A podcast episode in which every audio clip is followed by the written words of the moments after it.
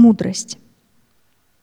Быть мудрым не значит забить себе голову мыслями и идеями, которые мы никогда не применим, либо из-за страха, либо из малодушия, либо из любви к комфорту.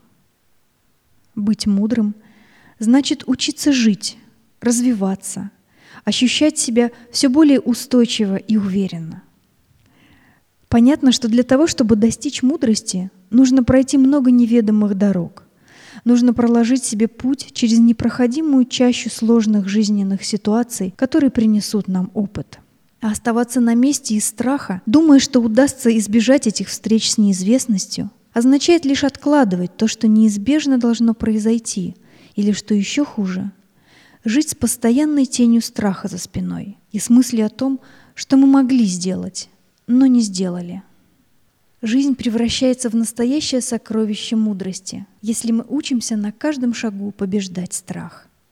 Речь идет о твоей жизни и твоих шагах. Не бойся –